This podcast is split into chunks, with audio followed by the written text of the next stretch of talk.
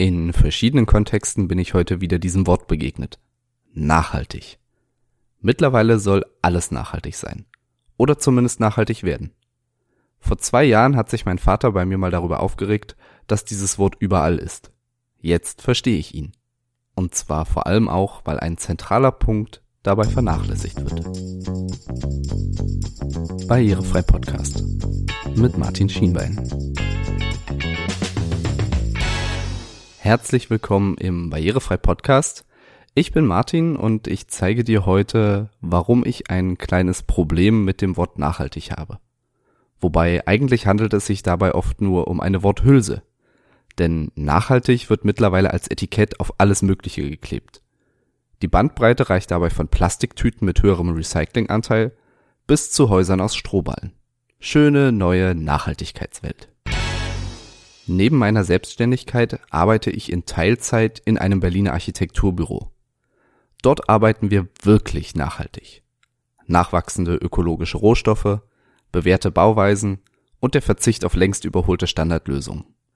Heizkörper, wie du sie vermutlich kennst, sind nämlich zum Beispiel längst nicht die ideale Möglichkeit, um einen Raum zu beheizen.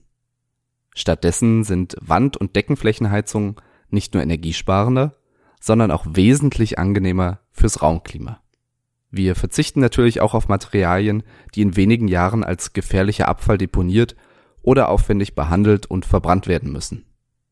Bevor ich in diesem Architekturbüro angefangen habe, war ich in der Schadstoffbranche unterwegs. Aus dieser Zeit weiß ich, dass nicht nur Asbest ein Problem bei der Entsorgung ist, sondern auch Mineralwolle oder Styropordämmung, die heutzutage verbaut werden. Viel zu oft bezieht sich, gerade in der Architektur, der Begriff Nachhaltigkeit nur auf die Auswahl von Materialien und Bauweisen. Wie nachhaltig es wirklich ist, ein Haus aus Energiespargründen in Plastik einzupacken, wird sich in einigen Jahren zeigen. Mit meiner bisherigen Erfahrung kann ich aber sagen, Nachhaltigkeit sieht anders aus. Genauso gravierend finde ich aber, dass bei Nachhaltigkeit die Barrierefreiheit oft nicht mitbedacht wird. Nachhaltig geht nur barrierefrei.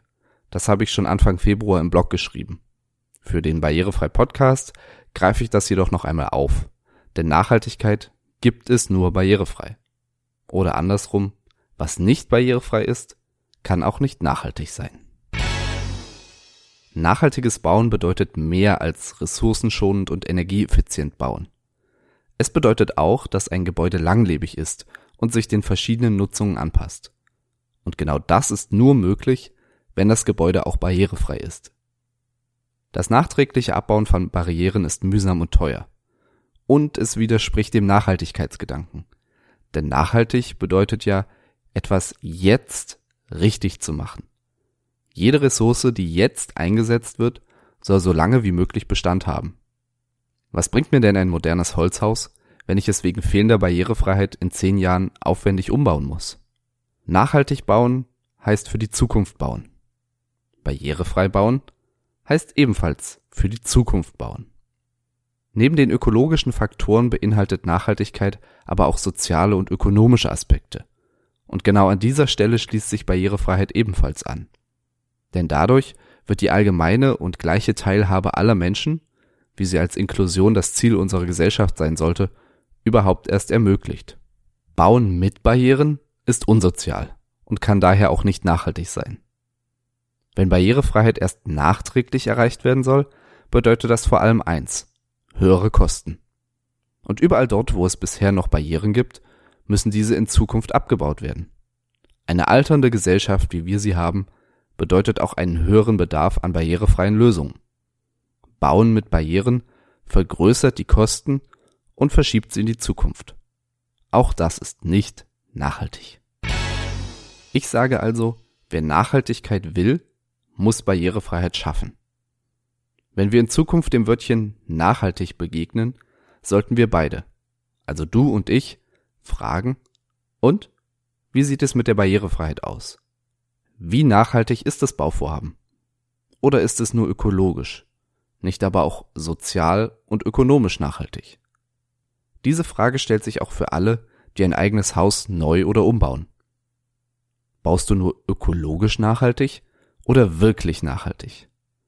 Schont dein Haus die natürlichen Ressourcen und ist es zugleich ein unbeschwertes Zuhause fürs ganze Leben? Denn nur wenn dein Zuhause barrierefrei ist, kann es dein Zuhause fürs ganze Leben sein. Auch im Alter, bei Krankheit oder im Fall einer Behinderung.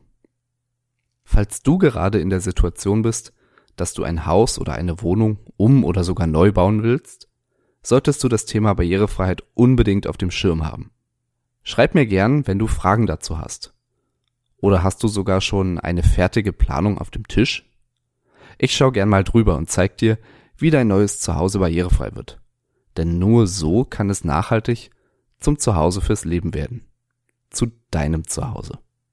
Das war die heutige Episode und ich würde mich sehr freuen, wenn du diese an jemanden weiterleitest und vielleicht auch einen Kommentar oder ein Abo dalässt. Bis zur nächsten Episode sage ich, wir hören uns. Ciao.